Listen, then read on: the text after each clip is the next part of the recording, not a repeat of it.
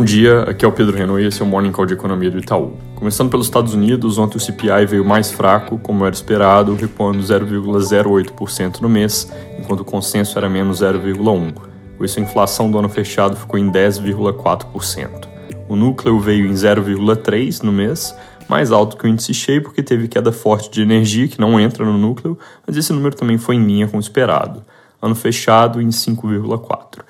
Olhando linha por linha, a composição foi benéfica, serviços que não aluguel e saúde recuaram, e no geral a leitura é que esse resultado abre as portas para o Fed subir 25 em vez de 50 em fevereiro.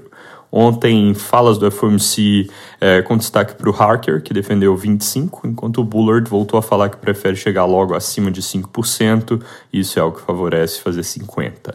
Hoje falam Williams, Kashkari e Harker de novo, todos por volta da hora do almoço. Também tem sondagem da Universidade de Michigan, onde é bom ficar de olho nas expectativas de inflação, que devem recuar mais um pouquinho.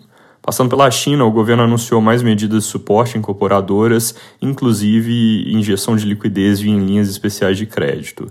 Dados de comércio exterior de dezembro vieram fracos, caindo 9,9% no caso das exportações e 7,5% no caso das importações, tudo isso em variação ano contra ano. Sobre a Europa, a prévia do PIB alemão de 2022 veio um pouco melhor que o esperado, com alta de 1,9%, o que indica um quarto trimestre significativamente melhor do que se tinha na conta. Também saiu a produção industrial de novembro no bloco como um todo, subiu 1% no mês, enquanto o consenso era mais 0,5%. Então, no geral, dados bons para a perspectiva de atividade na região, que não é das melhores.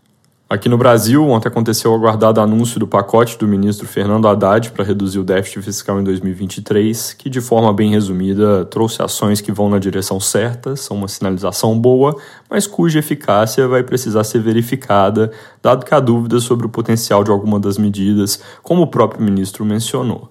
Colocando um pouco mais de carne, a intenção é reduzir ou mesmo zerar o déficit de cerca de 2,2% do PIB, ou 230 bilhões, que resultaria da PEC da transição. Segundo o ministro, o potencial total do pacote é de uns 240 bilhões, ou seja, poderia levar até um leve superávit na casa de 0,1%.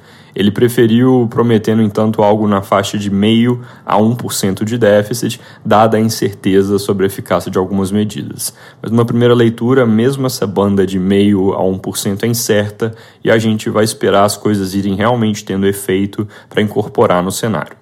Listando as medidas, tem coisas que não são novidade, como 23 bilhões vindo de uso de recursos parados do PIS-PASEP, que é o que foi aprovado junto com o aumento de gasto. Tem coisa que já está na conta da maior parte do mercado, mas precisa ser confirmada, como remuneração do piscofins da gasolina, que segundo uma tabela apresentada subiria mesmo em março, arrecadando cerca de 30 bi. E tem coisas que vão precisar ser encaminhadas para o Congresso, como as medidas referentes ao CARF, onde o grosso é o programa Litígio Zero, de renegociação de dívidas tributárias, e a proibição da inclusão do ICMS na base de cálculo do PiscoFins, que reduz o quanto as empresas podem ter de crédito tributário e, por esse motivo, está sendo alvo de críticas pelo setor produtivo em várias matérias de jornal nessa manhã. Essa parte do CARF traria mais cerca de 70 bilhões e a parte da base de cálculo mais 30. Tudo isso que eu falei afetaria via maiores receitas, algumas delas extraordinárias, como a questão do acerto de dívidas tributárias. Do lado do gasto, também tem a intenção de gastar 50 bilhões a menos do que o orçado, 25 via revisão de contratos e programas existentes, 25 via execução menor do que autorizada no orçamento. Essas são as grandes linhas do pacote, tem mais uma outra coisinha menor que eu não vou mencionar para não ficar exaustivo. Como algumas dessas coisas já vinham sendo ventiladas ao longo das últimas semanas, uma das grandes expectativas era se o pacote traria mais reversão de corte de impostos, por exemplo, alta do IPI, que acabou não acontecendo. Outro ponto importante de notar é que as medidas são bem concentradas na receita e nesse ano. Por mais que eu tenha dito que a direção é boa, o mercado não vai ficar completamente tranquilo com relação ao fiscal enquanto não houver visibilidade maior de como o gasto se comporta à frente, ou seja, enquanto não se estabelecer uma regra fiscal clara como substituição ao teto e as exceções que já viraram prática comum. Antes de mudar de assunto, ainda sobre o anúncio, não passaram despercebidos os comentários do ministro sobre o Banco Central. O Estadão de hoje rotula como um recado para o BC as afirmações do ministro ao criticar o patamar da taxa Selic e mencionar que o país tem 70 milhões de CPFs negativados em função dos juros. Ele disse que, da mesma forma que o BC escreveu uma carta para ele nessa semana por causa do não cumprimento da meta, esse pacote é uma carta da Fazenda para o Banco Central.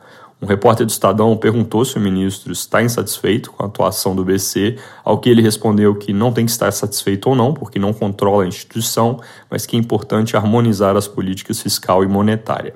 Também ontem o presidente Lula falou sobre política econômica e criticou a forma como se tratam despesas públicas, chamando tudo de gasto presidente repetiu o argumento que já fez outras vezes, que certas coisas como dinheiro gasto em saúde, educação e até aumento de salário mínimo deveriam ser considerados investimento e que vão mudar essa narrativa.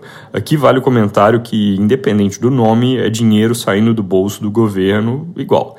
A destinação pode ser a mais nova possível, mas sem equilíbrio entre o que entra e o que sai, se criam problemas que, inclusive, punem exatamente as partes mais vulneráveis da população.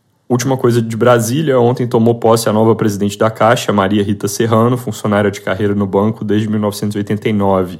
Ela é membro do conselho há vários anos, foi presidente do Sindicato dos Bancários do ABC de 2006 a 2012, além de participar de outras entidades. No discurso de posse, ela criticou as políticas de privatização e defendeu o papel anticíclico dos bancos públicos. O presidente Lula defendeu que o banco empreste dinheiro muito mais barato, mas sem prejuízo, e disse estar convencido que a Caixa voltará a crescer. Passando para dados econômicos, ontem saiu o resultado do setor de serviços em novembro, que ficou de lado com relação a outubro, um pouco abaixo da nossa projeção de mais 0,1% e do consenso de mercado que era mais 0,2%.